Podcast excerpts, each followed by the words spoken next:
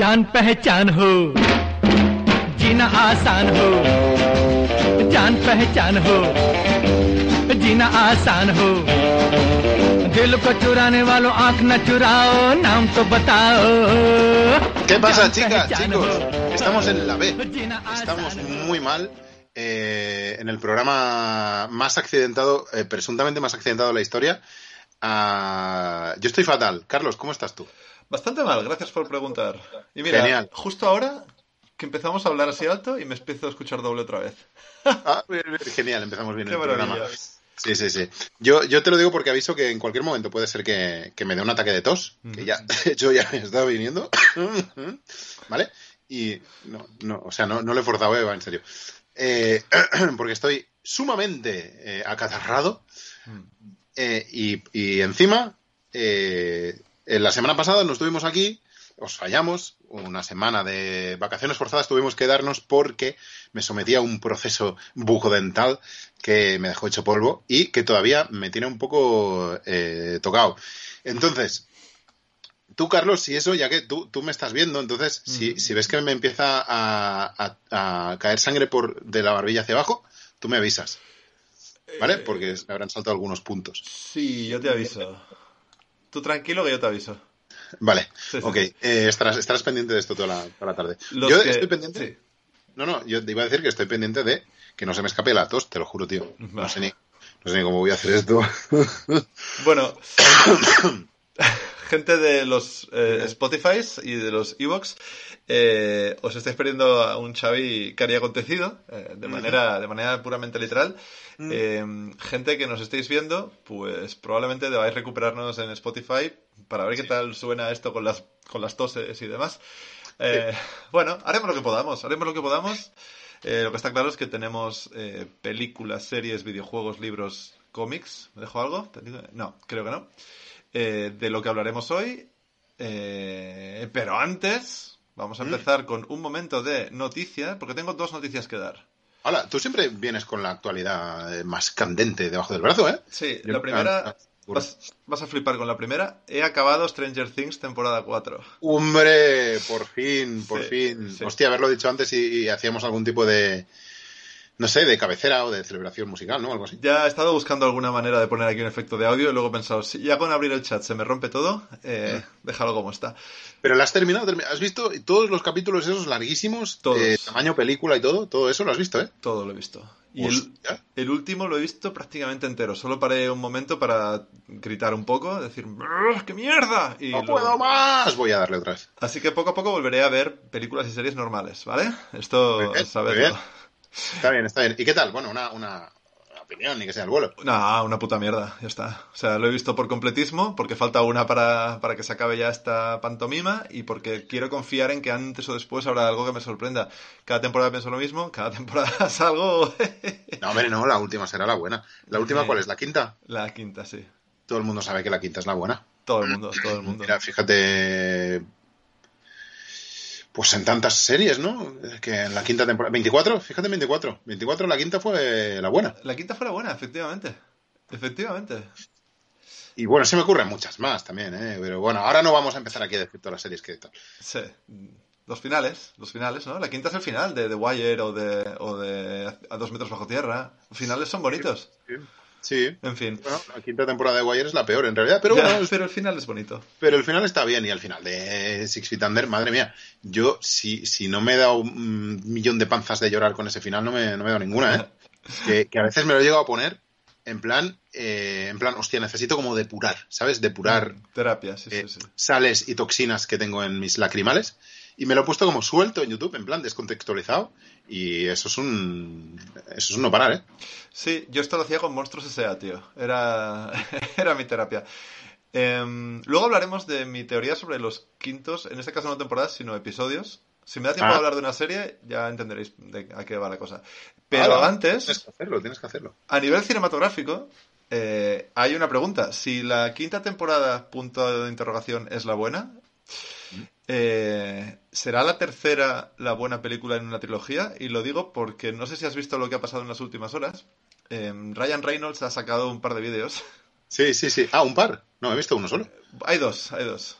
Ah, Y, y eso para anunciar Deadpool 3.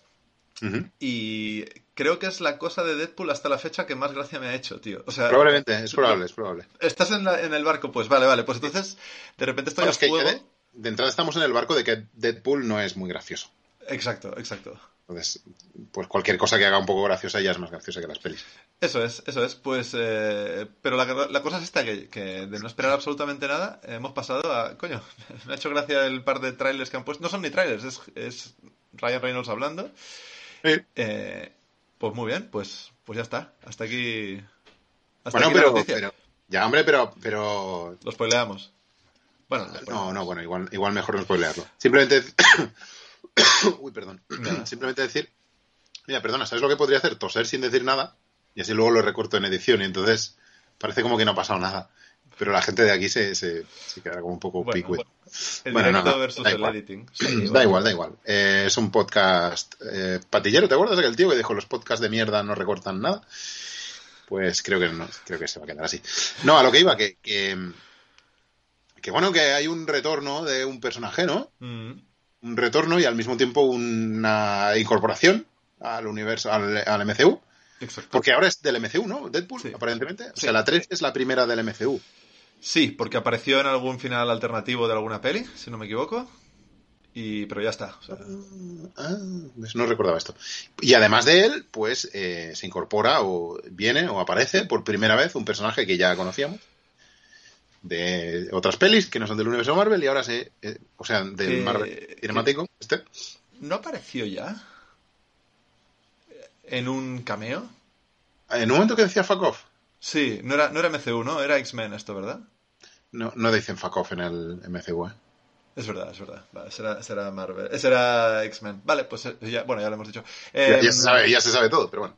Sabed, bueno, id, id a ver en la cuenta de Ryan Reynolds en Mm. Instagram, id a verla y, y ved lo que ocurrirá en septiembre de 2023. O sea, claro, el año que viene, en teoría, ¿no? Ah, ah, yo le echaba más tiempo, ¿eh? No, 2024. Septiembre. Ah, ¿ves? Sí, Sí. septiembre de 2024. Jaquea un Hostia, uf, dos años todavía, ¿eh?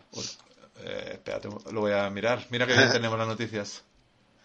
A mí, a mí Eh, me suena lo de, me quiere sonar lo de 2024, sí. Sí, Pero- 2024, sí, sí, sí, correcto. Mm. Pues con esto y un bizcocho, hasta aquí mis noticias de hoy.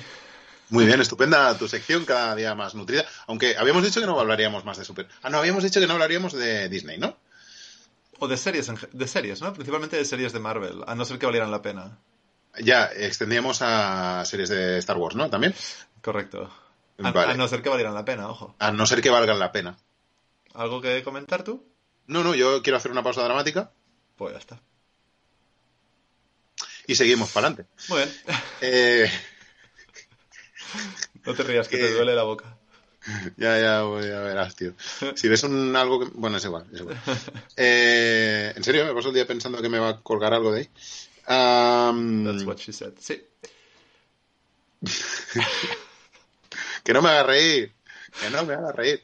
Perdón. Eh, yo, no, yo no vengo a este programa para, que, para reírme, ¿eh? No, nadie lo hace. Yo- No, no, no.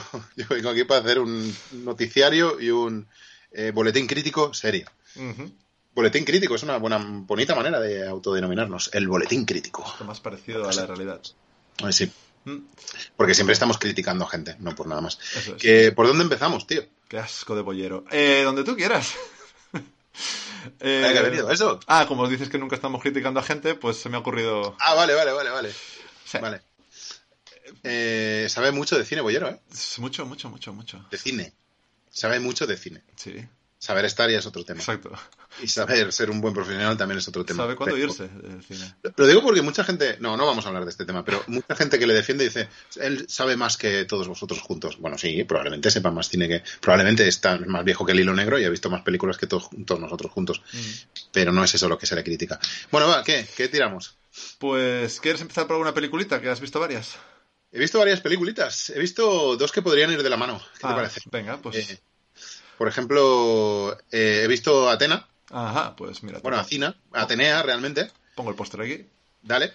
Eh, que es una peli de- que, que- que ha mm, publicado, sacado, eh, editado, ¿no? ¿Cómo es esto? Estrenado, estrenado, estrenado. Ha estrenado Netflix. Eh, la semana pasada, el 23 de septiembre fue. Mm, Y es la última película de, de Romén Gabras, que es, es el hijo de su padre, digamos. Costa. Eh, exacto. Que, eh, que es un tío que, que no ha hecho muchísimo cine, no tiene una carrera muy larga en el cine. Pero sí que tiene algunas pelis y sobre todo tiene videoclips. Y esta peli está. ¿Sabes algo de esta peli, por cierto? Te la, te la como metí así a- a Me- medio. Oye, voy a hablar de esto. Me has pillado por sorpresísima con esta, ni, ni sabía su existencia. Va, es una puta flipada esta peli, tío. Sí, ¿eh? ¡Oh! ¡Qué flipada! Ojo, estoy diciendo que es buena. Eh, ahí hay matices. Pero es una auténtica flipada. Eh, lo que decía antes de su carrera. Ha hecho algunas pelis y ha hecho varios videoclips. Y esta peli está como muy eh, emparentada con sus videoclips a nivel eh, temático y estético. Recuerda mucho a lo que le hizo a, a Mia. eh, y recuerda mucho a lo que le hizo a una a otra persona que se me ha ido totalmente de la cabeza. Jamie XX, por lo que leo. No, no. Joder, le hizo dos a Mía Jay-Z. Y, le, y hizo otro. Ah, no, el de Justice, joder, claro, el de Justice. ¿Te acuerdas de ese videoclip de Justice? No. Alucinante. Era, hostia, era increíble ese videoclip y los, y los que le hizo a Mía también. Em, eran videoclips donde eh, eh, había mucha guerrilla urbana, como mucha peña, como mucha violencia en las calles. Y entonces eh, el tío usaba mucha cámara como muy libre, muy siguiendo a los personajes. Sobre todo el, el de Justice era acojonante. Era un- como unos neonazis partiéndole la cara a la gente y la cámara iba detrás de ellos todo el rato. Bueno, pues un poco así es Atena. Atenea, perdón. Acina, Atenea. Que es una peli que por cierto está coescrita por Lance Lee, que es aquel tío que hizo Los Miserables. ¿Te acuerdas de aquella peli de Los Miserables que no era Víctor Hugo? Sí, es una- un drama francés eh, Sí, sobre sí. la policía y todo esto. Sí, sí, Sí, vi, la vi. sí, sí. Es que era este rollo, entonces co- coes- coescriben juntos. Pillé COVID en esa peli, creo. La- ¿Pillaste? Sí, literalmente. lo La pillaste. primera vez, de repente me, me empecé a encontrar fatal, no respiraba bien en el cine, dije, joder, qué calefacción han puesto tan alta, me duele mucho la garganta, y dos días después ya no sabía nada la comida. Vale, pues nada. eh, no, igual, igual no veas esta, Atenea, porque lo No. mismo pillas eh, no sé, ébola o algo. Eh, entonces, ¿de qué va la cosa? Va de, va de revueltas callejeras. Entonces, Mm. el- la excusa, o sea, no está basada en ningún hecho real, pero la excusa es eh, bastante cercana a, a- a cualquier cosa que podría pasar, a cualquier disturbio, y especialmente Francia, las calles de París son bastante dadas a este tipo de cosas. Eh, va de, de una persona eh, musulmana que muere y entonces esto genera, muere a manos de la policía y esto genera un- una serie de revueltas callejeras. Mm. Bueno, es alucinante cómo rueda este tío. O sea, es increíble. La peli empieza con un plano secuencia de 11 minutos que se te caen los huevos al suelo. Vale que hemos visto mi- millones de, plano, de secuencia, que ya, nos, que, que ya lo hemos visto todo, que hemos visto Gravity, que, que es inexplicable lo que hace ese tío en Gravity. Mm. Pero de todos modos, igualmente es que es increíble cómo está coreografiado, cómo está todo, eh, cómo la cámara va- se mete por todas partes, siguiendo, pues eso, el inicio de una reyerta brutal que empieza en ese momento y que ya no termina hasta el final de la peli. O sea, este plano de secuencia dura 10-11 minutos, pero luego hay varios otros planos de secuencia, porque así es lo que quiere narrar eh, iba a decir Costa Cabras, no Cabras. Eh, pues, pues eh, mm, sucio, bestia, violento, eh, muy, muy callejero. Em, y entonces va un poco de esto la peli, de- sobre la brutalidad policial, sobre el, el poco entendimiento entre la calle y, y las eh, altas esferas, entre cómo, cómo la, la prensa informa de todo esto, y cómo unos hermanos, que son los hermanos de la víctima, digamos, se posicionan en, dis- en distintos espectros en el, en el conflicto. Hay uno que está muy metido en las calles, hay otro que pertenece al ejército, Mm. eh, es alucinante, es increíble. Es una peli, una peli que es casi inexplicable en algunos momentos. Dices, ¿cómo cojones han rodado esto?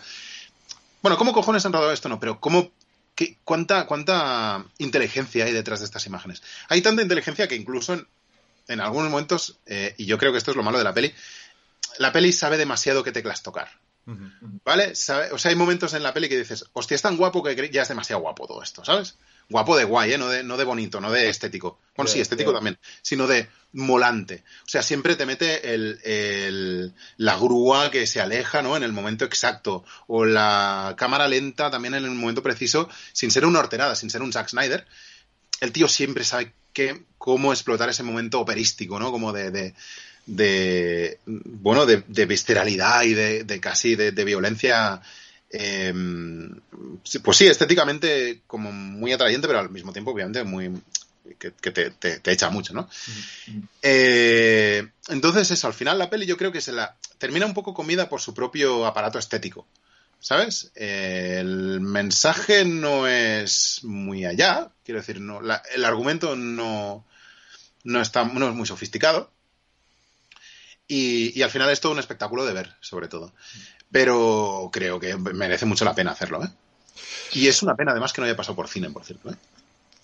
Sí, eh, si, la cosa es la pirotecnia visual, es raro que no haya pasado por cine, pero es extraño porque justo hoy, en estos momentos, se está estrenando en Netflix, eh, a día de hoy que estamos haciendo el Twitch, eh, quiero decir, gente de podcasts, Blondie, la, Blonde, la, mm, la mm. peli esta con Ana de Armas como Marilyn Monroe, que así digo Manson, lo cual me hubiera gustado más, debo decir, pero bueno. Bueno, Marilyn Manson se llama Marilyn por Marilyn Monroe, ¿no?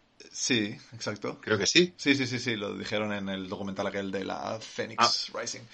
Em, ah, eso, y tampoco pasa por cines, parece ser, la de la de Blonde.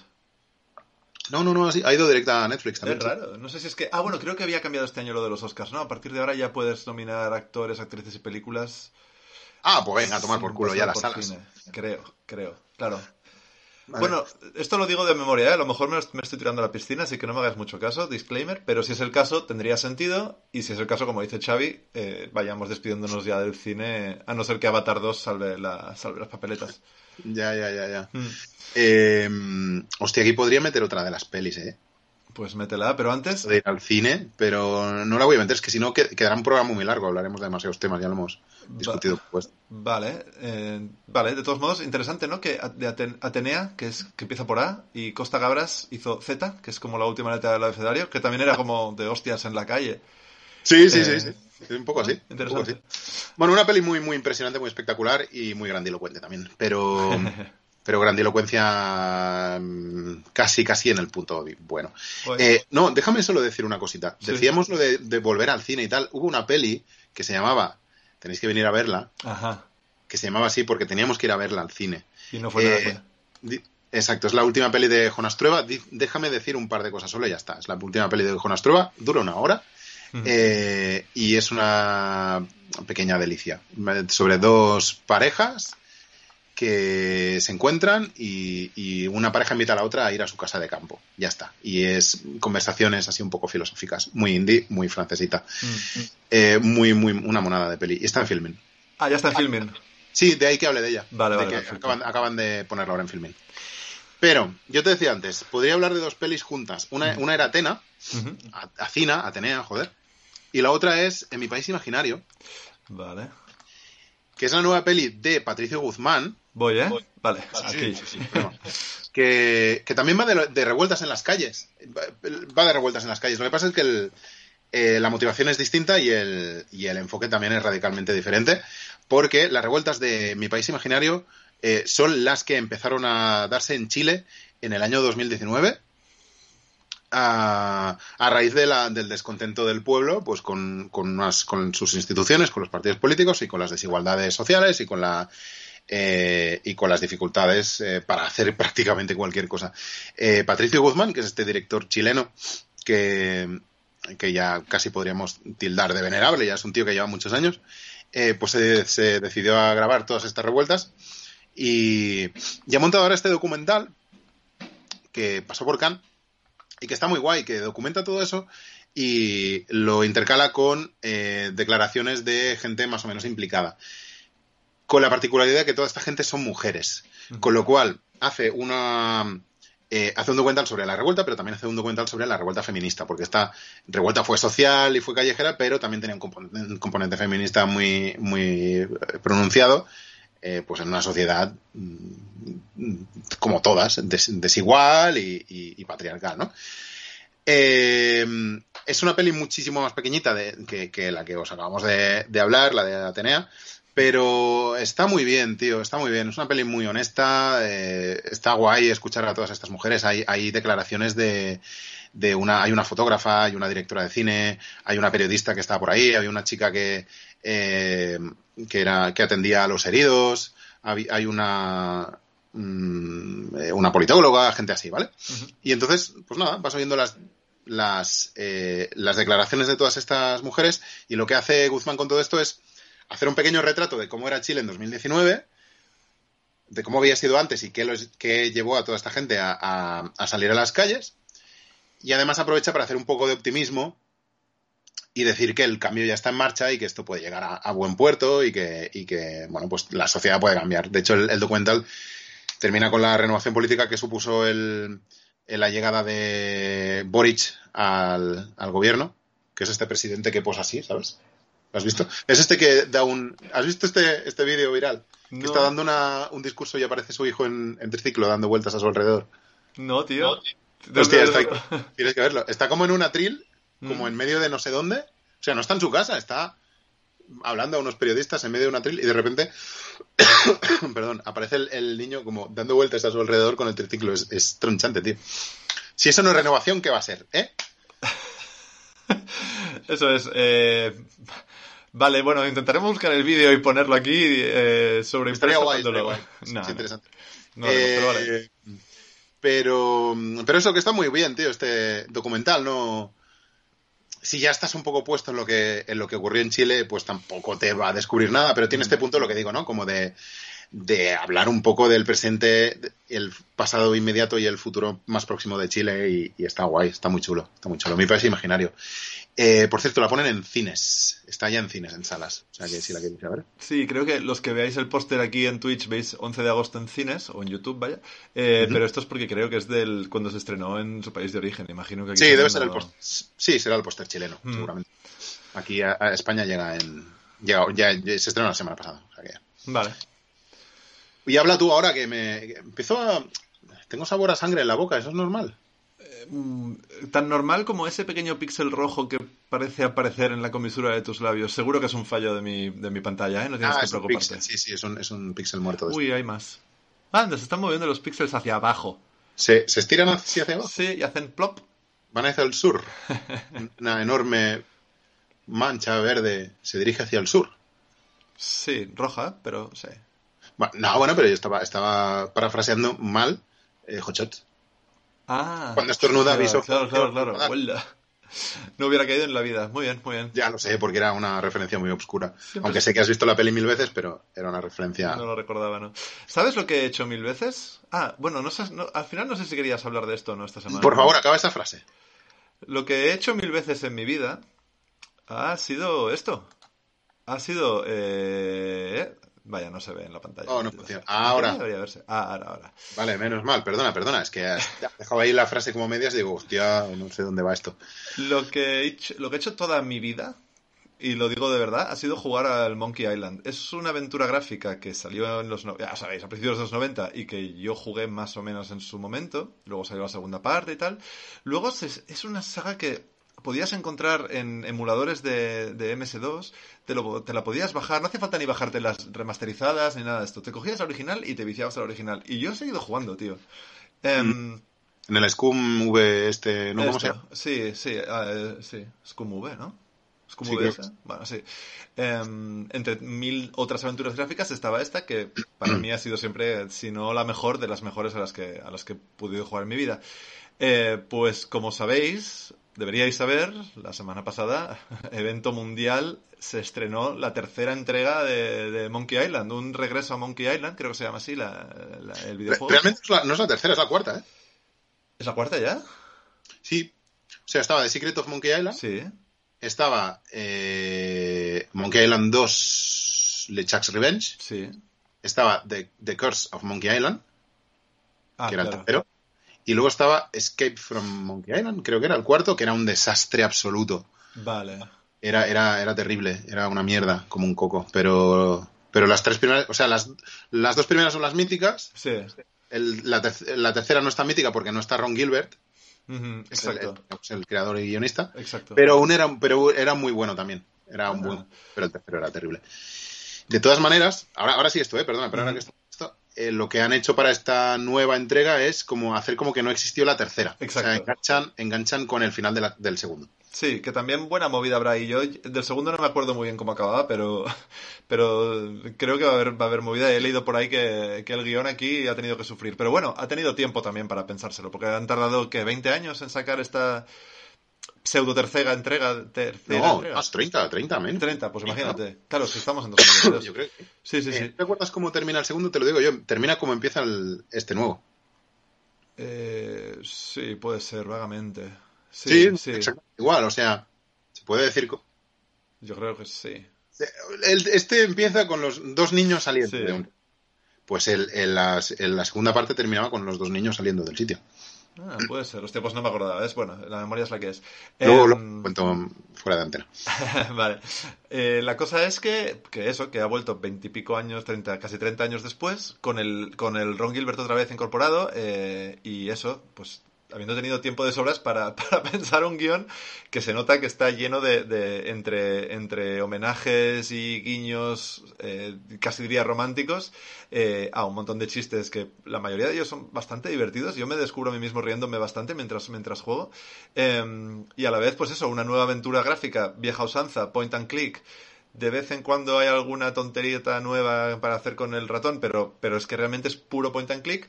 Eh, a nivel visual han pasado un filtro de limpieza y todo lo que tú quieras, pero, pero respeta increíblemente el, formato original con los mismos escenarios, el mismo, los mismos personajes e incluso los mismos, las mismas paletas de colores en las, en las frases que tienes que ir eligiendo para, para ir formando los diálogos. eh, que para los que no sepáis, imagino que todo el mundo sabe lo que quiero decir con esto, ¿no? Básicamente tú vas, mm, estás en un mapa, tienes que resolver varias misiones para, pues en este caso, ponte pues surcar los mares o lo que sea, eh, no quiero entrar más en detalles, y para ello tienes dos opciones, ir clicando y encontrando pistas y ver si cogiendo pues esto y untándolo con esto otro puedo formar otra cosa que me permita acceder a lo de más allá, o bien interactuando con personajes y eligiendo qué respuesta dar a sus preguntas. Eh, recordaremos todos la mítica pelea de, sables del año 92, de tú peleas como una vaca. Eh, y, eso, y todo esto lo han recuperado en una aventura gráfica muy divertida que te hace partir los sesos para encontrar la pista necesaria, eh, pero que te tienes súper enganchado. En ningún momento llevo tres capítulos, llevo, no sé cuántos habrá, pero llevo tres capítulos. En ningún momento me he encontrado en esa situación de no solo estoy encallado, es que no me apetece ya. O sea, ya está, ya no sé qué más clicar, pero es que no me interesa. No, aquí te sigue interesando, la trama te engancha, eh, los personajes son súper entrañables y están todo el rato echando unos gags que, que, que- que sa- que salen todos bien. Eh, va, va jugando muy bien con las líneas temporales, va saltando arriba, adelante y atrás con, la, con los niños que decía Xavi y la, y la aventura a la que jugamos. Así que a mí me parece flipante. Yo creo que a lo mejor la última aventura gráfica a la que jugué fue eh, Blade Runner. No, no sé, pero, pero Crane Fandango, vete a saber. Yo te digo cuál fue, pues Iberia 4. Ah, Siberia 4, coño, claro, que la hablamos ahí. Ah, ah, estás más puesto de lo que crees. Es verdad, es verdad. Pero antes de esa sí que, sí que a lo mejor. y, y esta, tío, me parece de lo mejor que he jugado en muchísimo tiempo. O sea, de verdad, me parece un juegazo increíble. Yo, yo lo acabo de empezar, no sé si hasta qué punto decir la mía o no sé si será muy fiable o qué, pero yo lo acabo de empezar y voy de- despacio por cuestiones familiares. Eh, no voy a entrar en detalles. y, y joder, bueno, bueno, digo la mía, mi- mis, mis cinco céntimos, no, ¿cómo es? Mis dos centavos son que que está guay. Me gusta mucho este rollo que tiene como nostálgico, pero no. ¿Sabes? No en plan, bueno, vamos a reciclar todo otra vez lo mismo para, ¿sabes? En plan, toma guiño, toma otro guiño, toma otro guiño, sino que lo que hacen es usar esa nostalgia como para decir que ha pasado el tiempo, Sí, sí. ¿sabes? No es un rollo, mira, eh, no ha pasado nada, vuelves, pues, vuelves a ser un chaval. No, al contrario, es, es bueno, mm, han cambiado las cosas, no pasa nada, ha avanzado todo, pero... No, quiero decir, tú llegas a Melee Island y te lo encuentras todo cerrado y la gente, ¿sabes? Si es todo... Sí, sí, Bueno, sí. y el, y el propio dispositivo narrativo, que no voy a decir cuál es, el tema de los niños y tal. O sea, yo cuando vi eso, me, me- me dio el patatazo absoluto. O sea. Em, bueno, no sé, juego mucho con la nostalgia, pero. Uy, perdón. pero muy, muy muy bien, muy bien, muy bien. Entonces. Joder, perdón, ¿eh? Un poco al, al- al hilo de esto también, el tema de la, de la, eh, del apartado artístico también va un poco por aquí, porque lo que han hecho es renovarlo, ya no es, ya, obviamente, el, el motor este Scum que usaban eh, con todo el apartado artístico y también mecánico, no está en las cajas de, de verbos, por ejemplo. Ya no, todo esto ya está un poco pasado de moda, bueno, de moda, no sé, ya han pensado que ya no, no, aquello de eh, ir a, a comer, eh, coger no sé qué. Esto para aquella época está muy bien, pero ahora ya no. Pero esto, y además el apartado artístico, lo que hace yo creo es renovar sin, sin renunciar a todo lo que había antes. Quiero decir, tiene un rollo muy, no es pixel, es distinto el estilo, pero de algún modo a mí me recuerda. ¿Sabes? De algún modo tiene, tiene esta. Esta cosa como de cartoon guay que. que no sé, no sé. Está, está bien renovado, muy bien renovado. Mm, mm. Se pueden ir a tomar por culo todos los trolls que, que acosaron al pobre Ron Gilbert con este tema. No sé si lo sabes, hubo mucha polémica. Sí, sí, sí, y la sigue habiendo, creo, ¿no? Y la sigue habiendo. Yo, que alguien diga que no le gusta la parte artístico de, de este juego, pues me parece absolutamente respetable, pero lo que no es respetable es la que se lió en internet y la que es, bueno, pues supongo que se sigue liando con este tema. Eh, porque hay gente que dice que no le gusta y ya está, y ya está, pero a, a mí sí me gusta. Eh, ¿Y qué más iba a decir? Yo creo que na- nada más porque no, ya te digo que no, no puedo. Tú estás ya balls deep, pero yo no estoy nada deep. Pero de momento, muy bien, muy bien. Estoy, estoy muy, no sé, muy encantado con el juego. Sí. Sí, sí, sí, sí. Vale, pues me alegro, me alegro de que te, de que te esté convenciendo. Eh, además, una cosa buena es que vale 20 euros en... en... No, no, no vale 20 euros, ¿eh? ¿Cómo?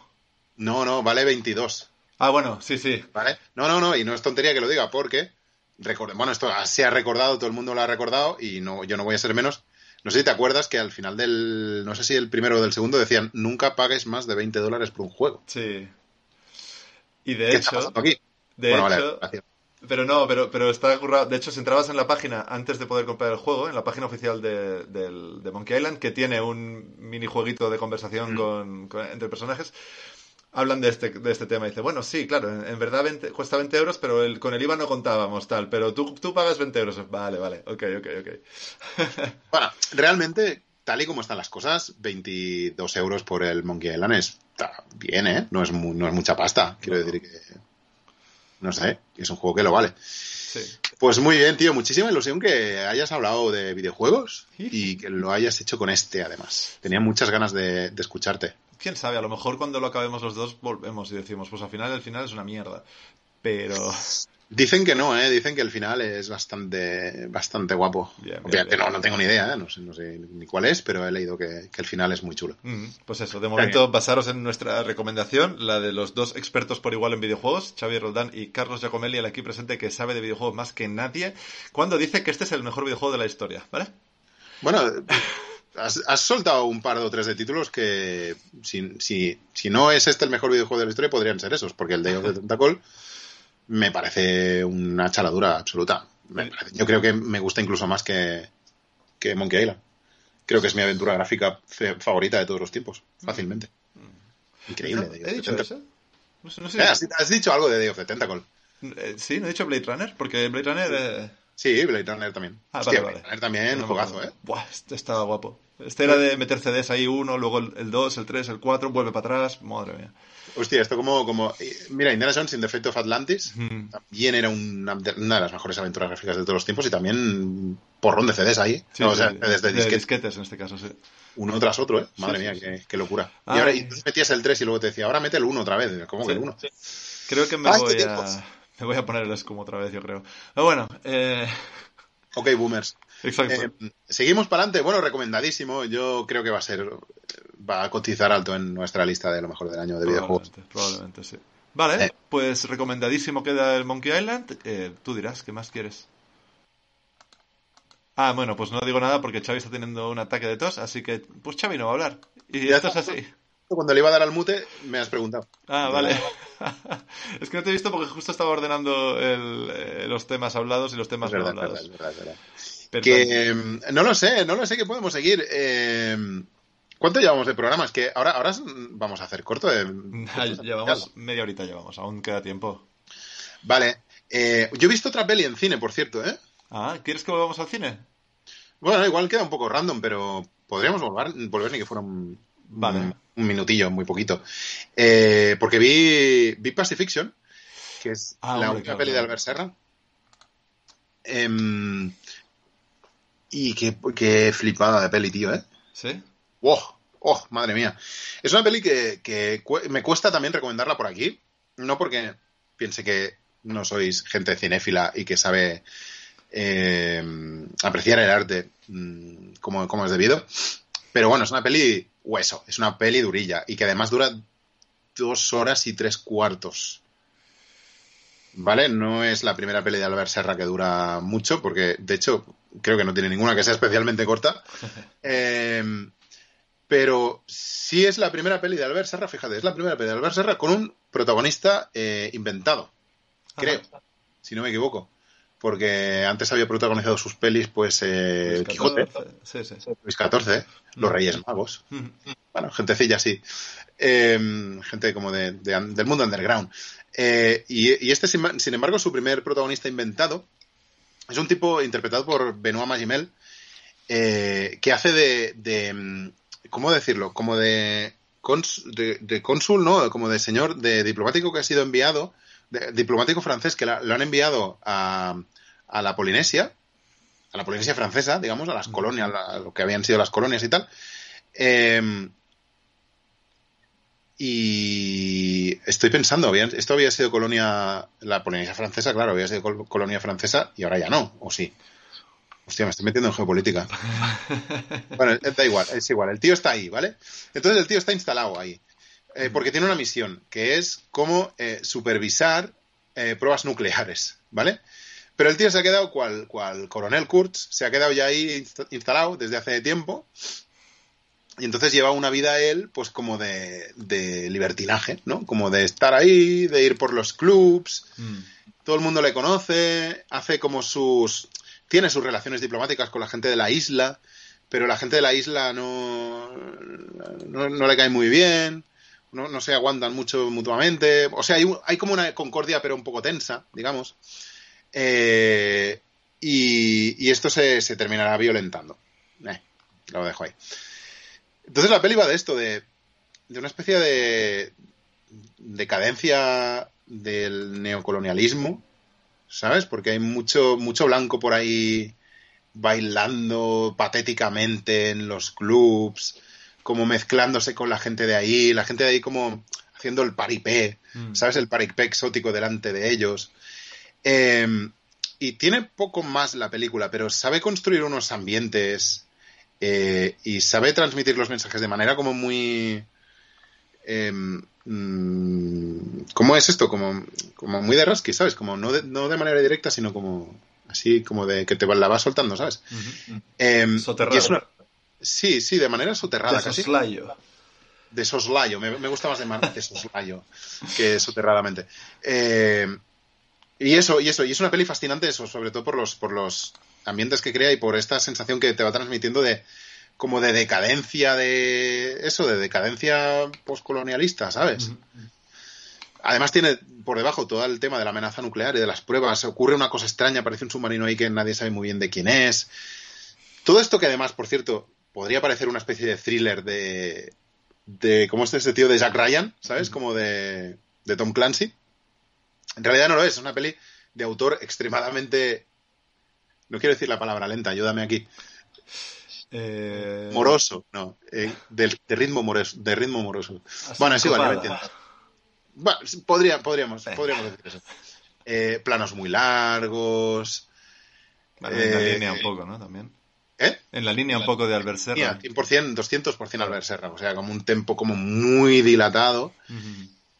Que lo que te hace es que estés ahí mirándolo y que te vaya, se te vaya contagiando esa, esa hipnosis, ¿no? Que te va transmitiendo porque aparte es una peli visualmente muy espectacular, juega muchísimo con el color, con la iluminación y tal.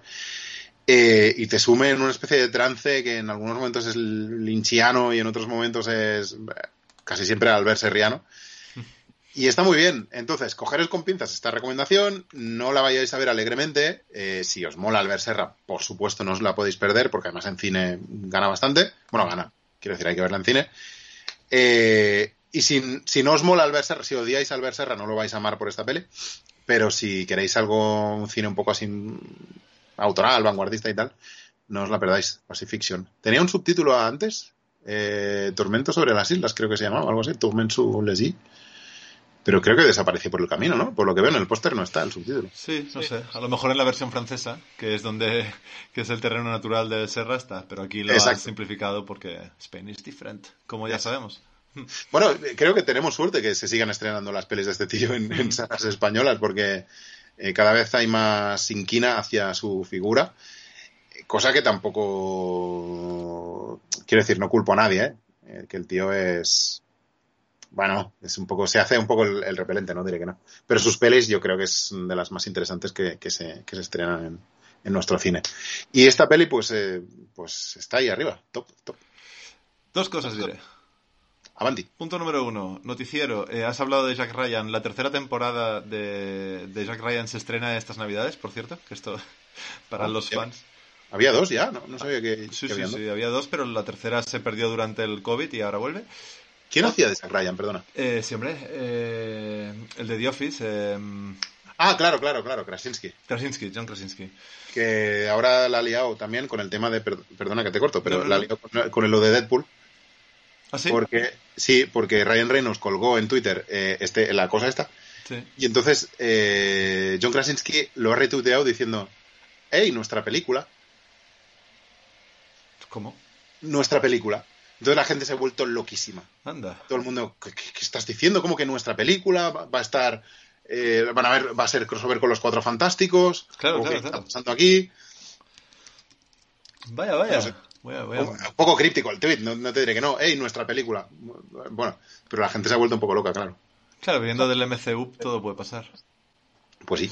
Vale, guay. La segunda cosa que quería decir Sí, es la distribución de esta peli, o sea, para anunciarla, han sacado a la venta camisetas de manera limitada la distribuidora española, sea cual sea, no sé, de Pacifiction, que son frases de Albert Serra, tío, y pone, pues, eh, soy el mejor director del mundo y lo sabes, o- ¿sabes? Como la típica frase de Albert Serra no es esta, una ¿En serio? Sí, sí, Hostia, sí. yo, yo la de Star Wars es para tarados y, y para niños o enfermos o algo así. Igual esta la llevaba, ¿eh?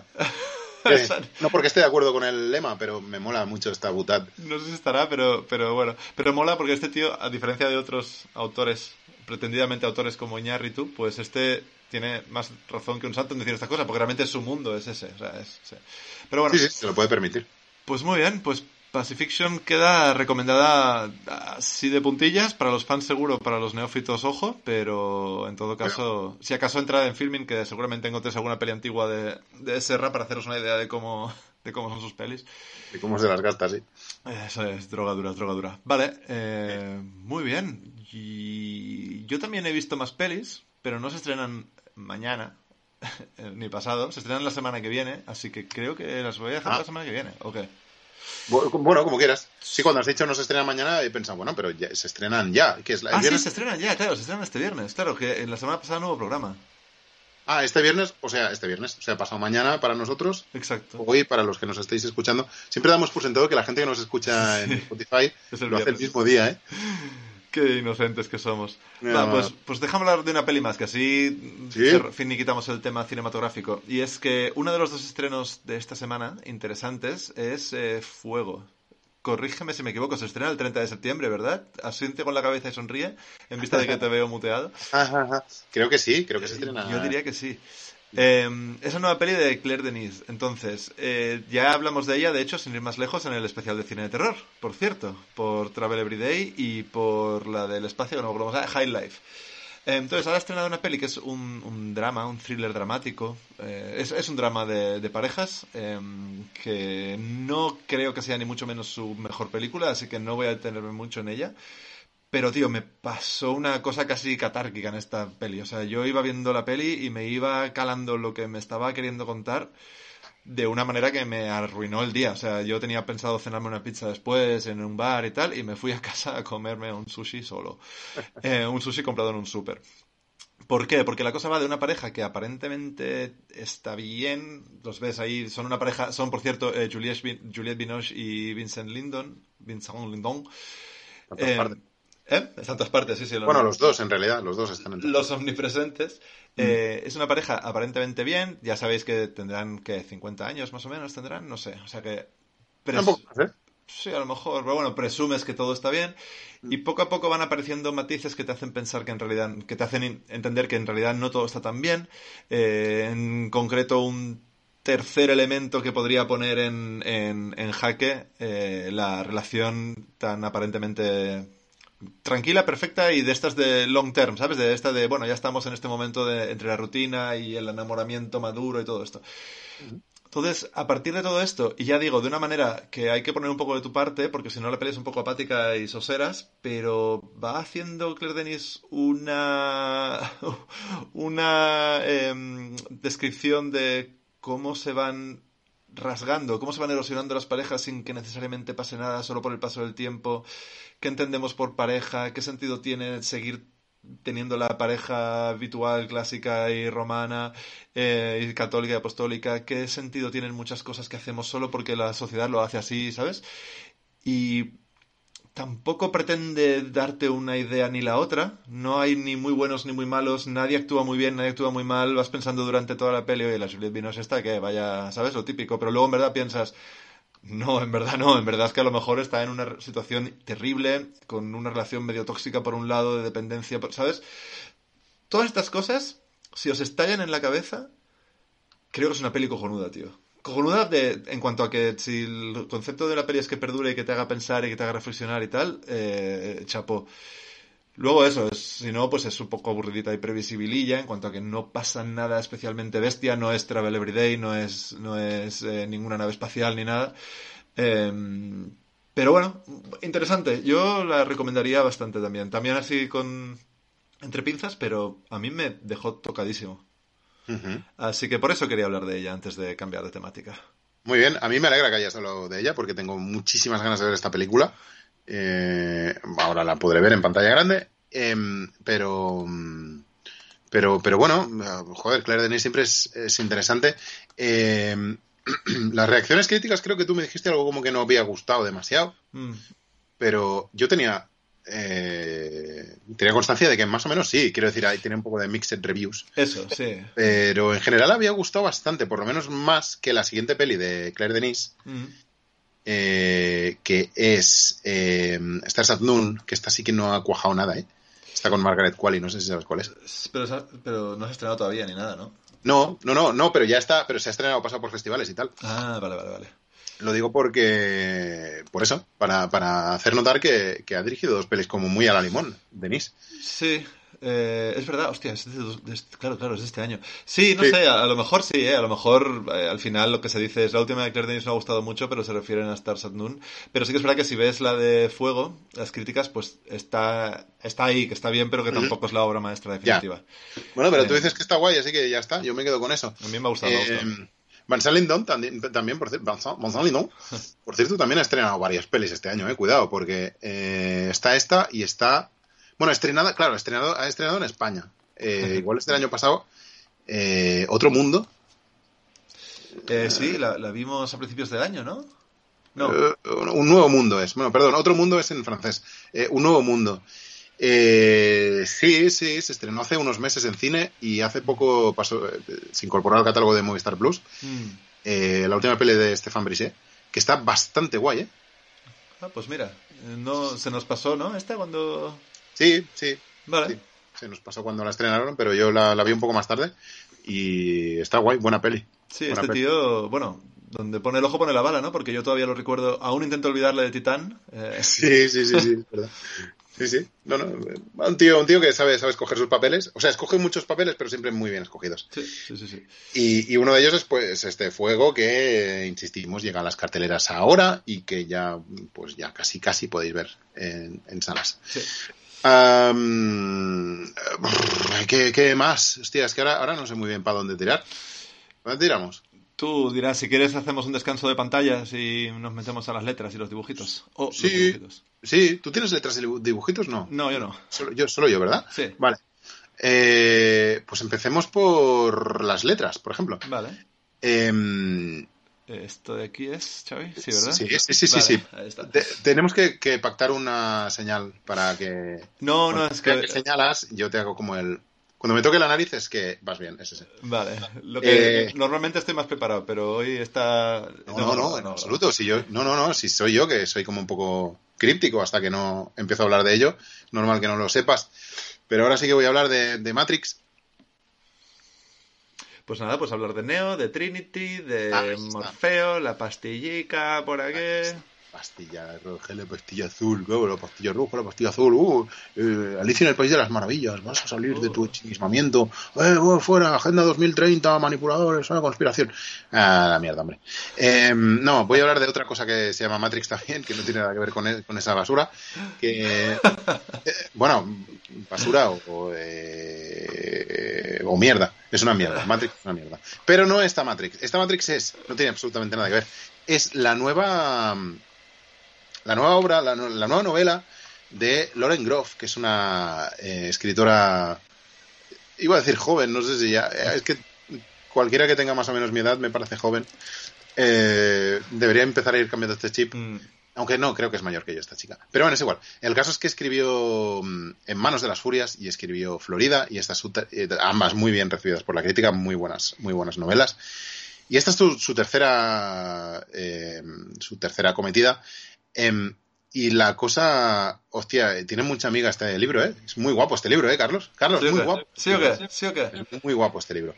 ¿De qué va? Es una especie de eh, bi- biografía eh, falsa, de mentira. Bueno, de mentira no lo sé, porque es que se sabe muy, muy poca cosa sobre la protagonista, sobre la- la- el objeto de esta biografía, que es María de Francia, que fue alguien relacionado con Leonor de, de Aquitania.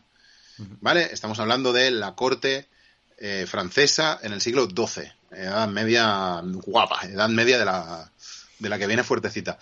Entonces, eh, es- esta María de Francia se sabe muy poco de ella, solo se sabe que escribió algunos eh, lais. Lais son unos poemas medievales y tal, ¿no? Que trascendieron y tal, pero se sabe muy, poco de la vida. Entonces, lo que hace, de la vida de ella. Entonces, lo que hace Lauren Groff es esto: eh, explicar un poco su vida y, lo, y cuenta cómo esta chica, María, eh, Marí, en este caso, se piró de la corte, luego la piraron de la corte porque era un poco díscola, era un poco. eh, ¿Sabes? Le daba un poco por culo estar ahí en la corte. em, y se, se fue a una.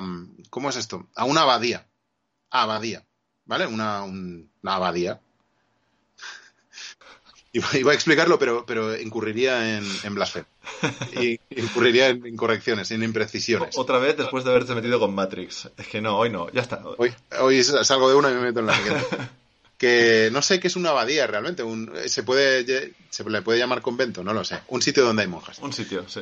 Un sitio de monjas. Entonces la chica se fue allí y la hicieron priora. ¿Vale? Que es como una jefaza. Fue jefaza. Fue. Ah, Se hizo jefaza de las monjas. Entonces, bueno, ¿qué pasa? Que se encontró pues con un ambiente. Bueno, hablo en pasado como si hubiera ocurrido, realmente no sé si ocurrió. Voy a hablar en presente, que es lo que cuenta el Orengroff en la novela.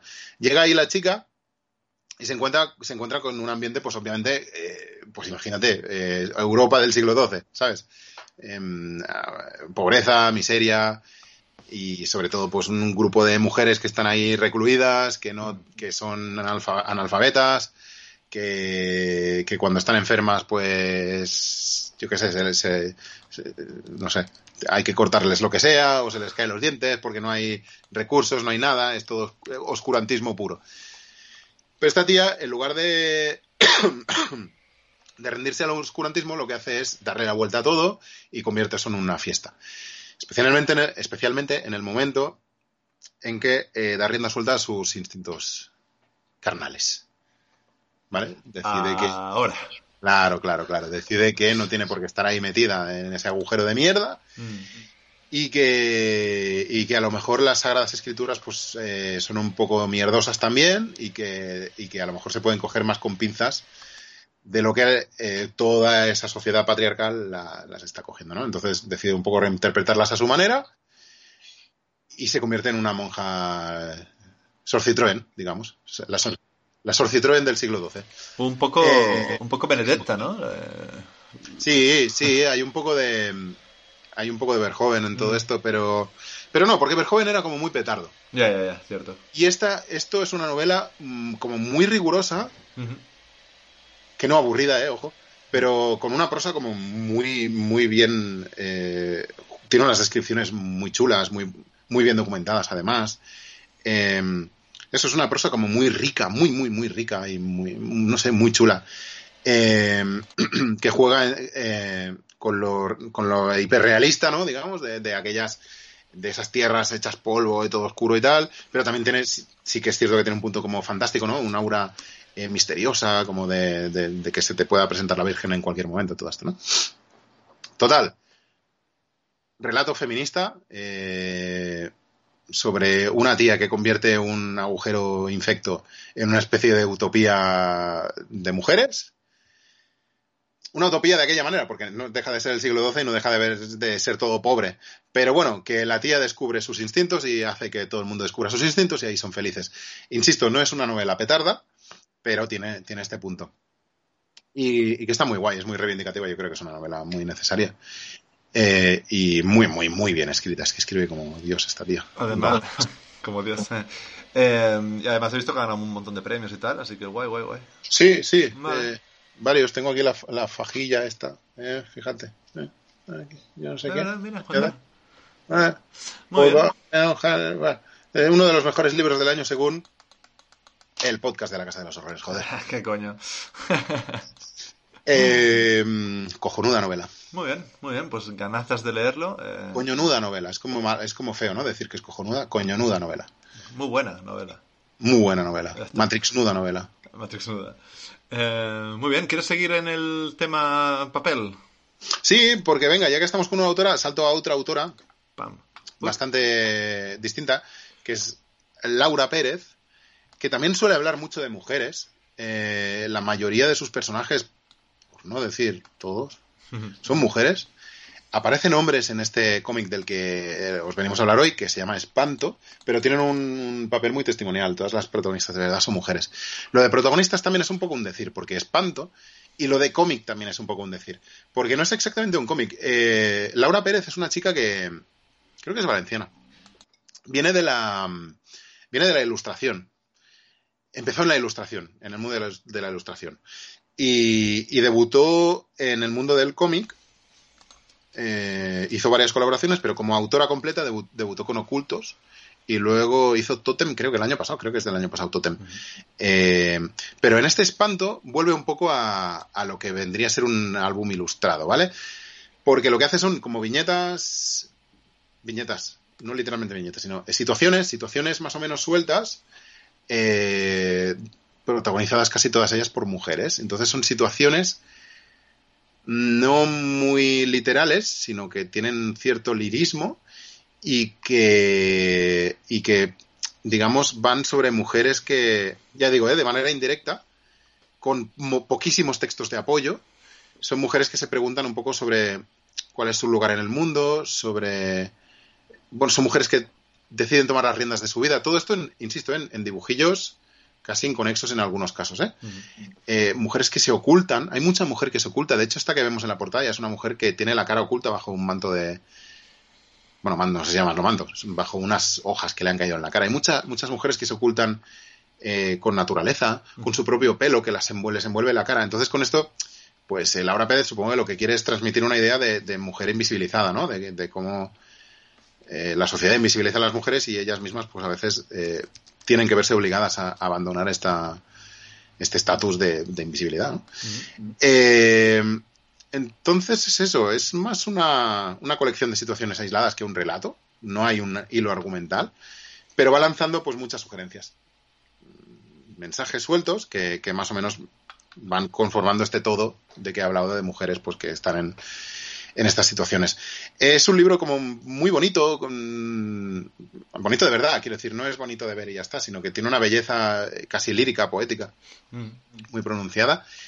Eh, y que pide que te dejes llevar un poco por, sus planteamientos estéticos. Porque si te metes aquí en plan, voy a ver qué me cuenta, voy a ver qué historia me cuenta, pues saldrás un poco escaldado. Pero que está muy bien, tío. Dibuja de putísima madre esta chica, dibuja súper bien, hace unos dibujos preciosos. Y, bueno, yo creo que es una recomendación distinta porque, ya te digo, no es un cómic eh, al uso, no hay, no hay tampoco ni diálogos ni nada, simplemente una voz, una narradora en off que va hablando. Y ya está, y es muy guay, muy atractivo. Muy bien editado, por cierto, por Asti Berry, que, ha hecho una, edición súper cuidada, de, así que en tapa dura, muy, muy, muy guay, muy, es bonito a la vista y al tacto, joder. Si tenéis el ordenador delante cuando nos estéis escuchando, o el móvil, o lo que sea, bueno, sí, alguna cosa tendréis. Eh, buscad Espanto de Laura Pérez en, Google porque veis cuatro o así, hojas, o sea, cuatro o cinco, mm, sí, hojas de Páginas. páginas, perdón, del cómic a modo de ejemplo y realmente queda muy claro, es, es muy chulo realmente, ¿eh? es, es muy Sí, es precioso. Sí, sí, Mm. sí. Muy bien. Pues ahí queda la, nuestras recomendaciones eh, librófilas y comicófilas. Por cierto, no he dicho que no he dicho que Matrix lo edita Lumen. Siempre nos Ah. gusta decir qué editoriales publican eh, las cosas, las referencias que os damos. Pues esta es de Sí. eh, Matrix era de Lumen. Y luego toca el disclaimer, eh, ni Lumen ni las badías del Priorat eh, patrocinan este espacio. No estaría mal, ¿eh? Molaría. Riquitos, ¿no? Un- Sí. Unos quesos, ¿no? Que hacen por ahí en, en esos sitios. Eh, qué. Unos quesos, así ahumados. pues pídele a la jefa, pues no te has leído un libro de la jefa de la abadía del Priorat. Pues, Sí, sí.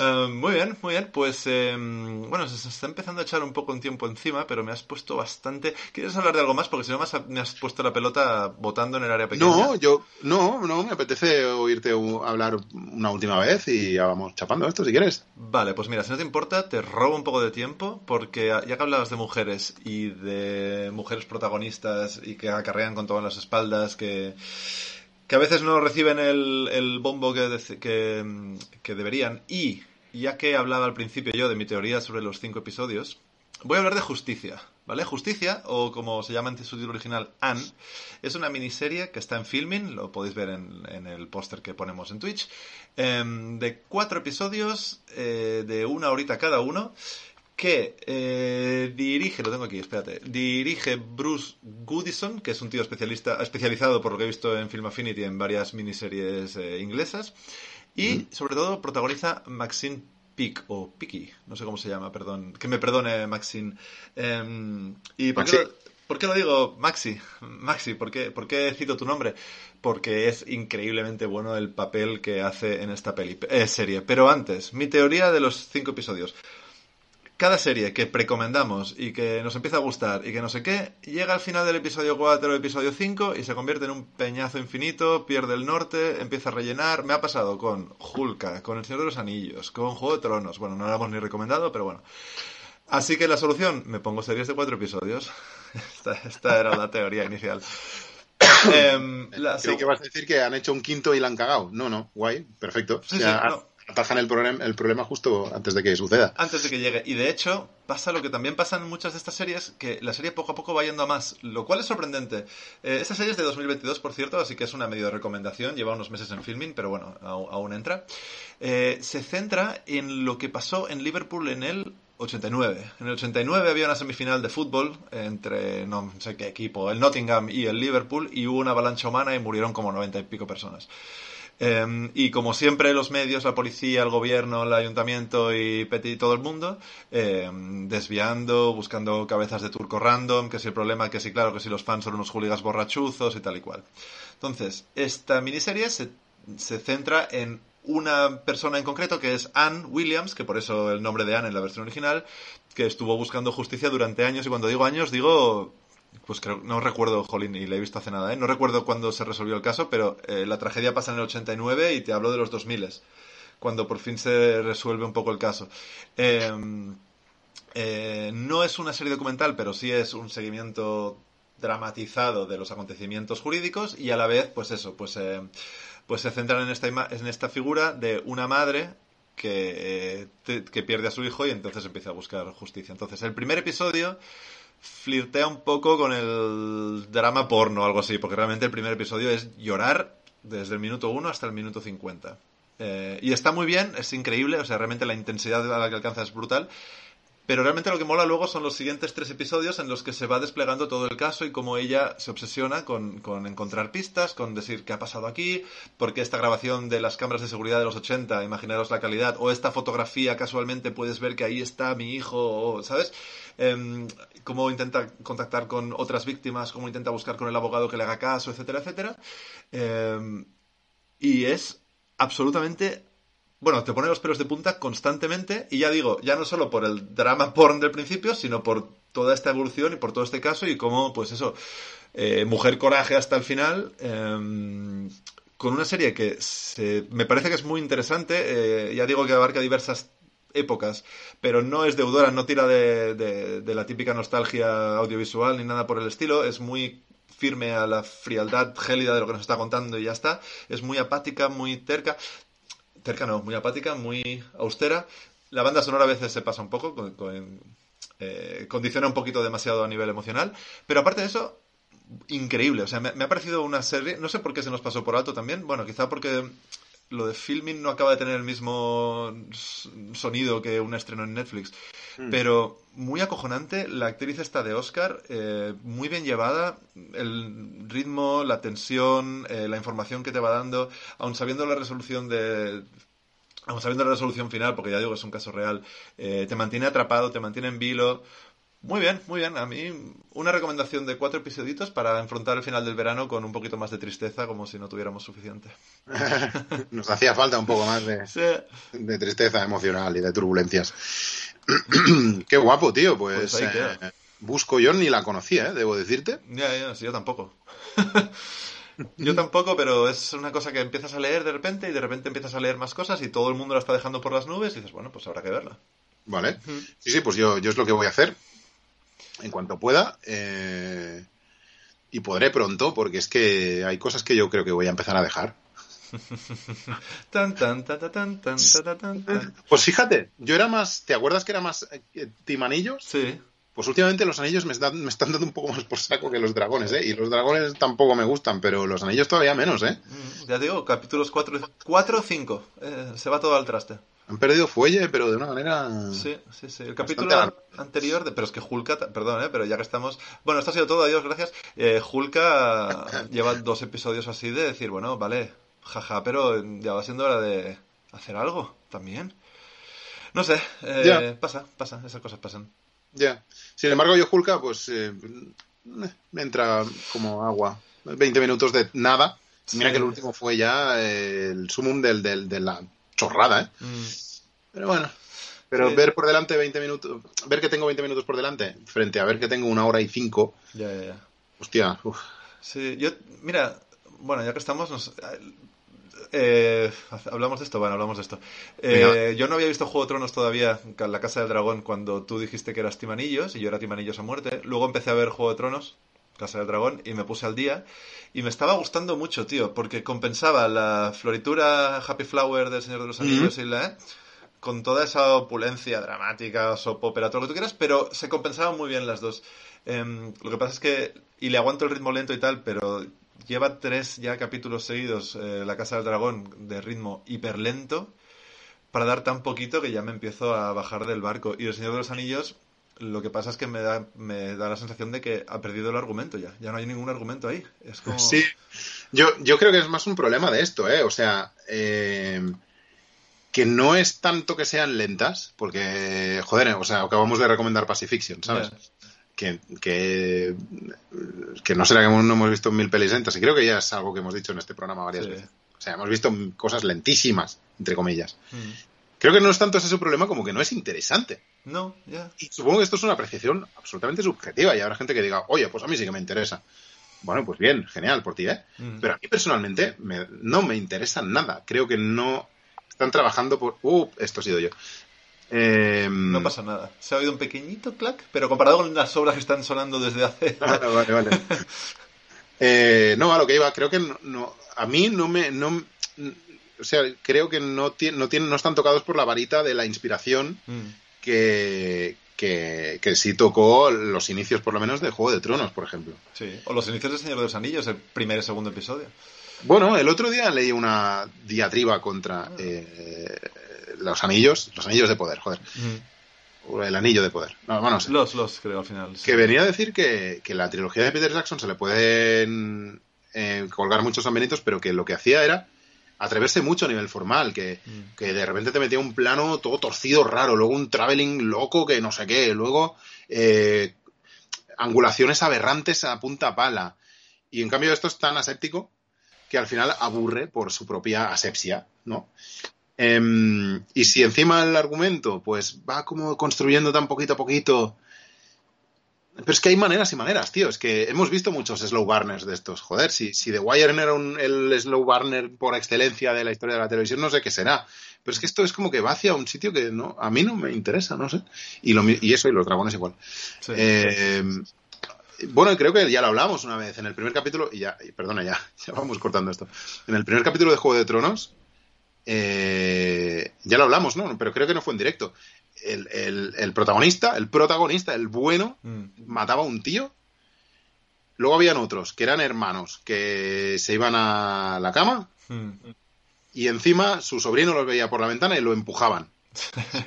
Y todo esto pasaba en el primer capítulo. Entonces, yo no es que demande un montón de cosas, que pasen un montón de cosas, pero joder, esto es una buena manera de empezar una serie. Mm.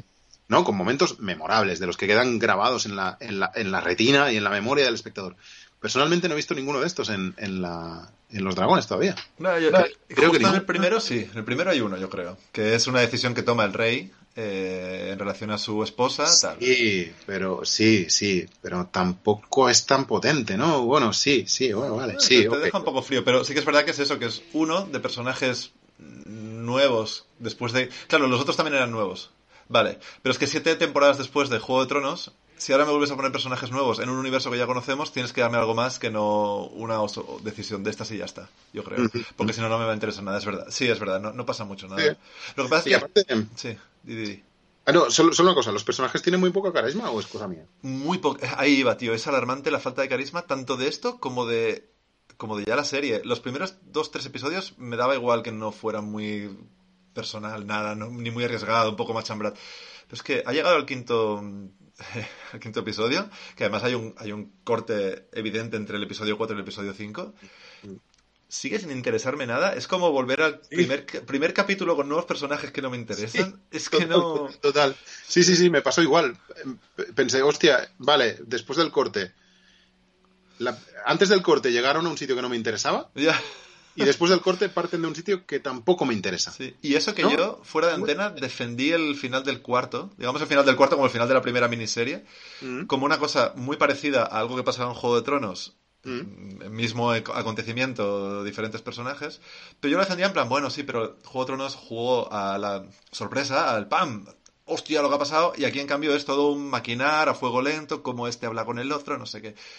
Te compro, pero aún así no me interesa nada. Y es eso, es lo que tú dices, y volvemos y sigue sin interesar. Y todos con la cara. Olivia Cook, tío, que, que esta chica sonríe de vez en cuando en sus pelis. ¿Qué, qué pasa? Que está siempre con esta cara de, de Mm, carusa. Todo, todo es como, sí, como Sí, intenso mal. sí, sí, intenso mal, efectivamente. Mm. Y el Señor de los Anillos es. eh, no intenso mal también. O sea, vamos mal. en Vale, fin, pues, en fin. Nada. Eh, pues acabamos bien el programa, ¿no? Sí, la verdad es que sí. Bueno, yo- Optimismo y alegría y buenas, buenas vibras. Sí, bueno, quedaros con justicia, que ya digo, es un drama tocho, pero, pero que vale la pena y, y al menos sabemos cómo empieza y cómo acaba. sí, sí, sí, sí. Vale, pues yo, yo lo busco ahora, en cuanto colguemos esto, busco. Lo busco. Prepara pañuelitos. Sí, sí, lo haré, lo haré. Pues eh, eso, pues nada, que Carlos Giacomelli. Xavi Roldán, eh, hablamos, bueno, y todos los que habéis estado aquí, que mm, no nos funcionaba el chat, pedimos disculpas, no sabemos si habéis hablado, no, es mentira, en verdad sí que funcionaba y no hemos recibido ni un miserable hola, Eh, pero vemos a mucha gente conectada, así que eh, bots, decid algo, 001101, no sé, algo. Si En alguno fin. de vosotros no es un bot, eh, muchísimas gracias por estar ahí. Obviamente, Exacto. ya sabéis, un abrazo muy grande. A los bots no, a los bots que... Que vamos. bien. Sí. Pero bueno, muchísimas gracias a todos. Xavi, muchísimas gracias por tus recomendaciones, más deberes. Oye, Eh, lo mismo digo, eh, perdona. Sí, sí, sí, es verdad. Nosotros este programa nos va a matar. Nos va a matar. Eh, nos vemos la semana que viene, en principio, si todo sigue igual, el miércoles que viene. Y, y nada, seguidnos por las redes, dadnos al like, suscribirse, campanita, comentad, retuitead, dadnos la vida. Adiós. Chao. Sometimes he seems a little strange and he's done bad things too. The kind of things you couldn't think of he's born to abuse. The violence excites him, he's wired that way. Sometimes you get ahead of it, and sometimes you're in the thick of all his anger and pain.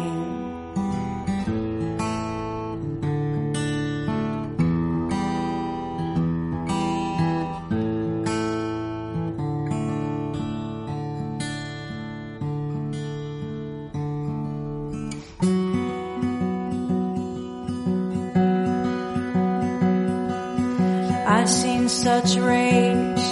It's embraced me, then squeezed all the blood from my brain. It kills me the instant I feel it begin. And like a doll, I stand lifeless and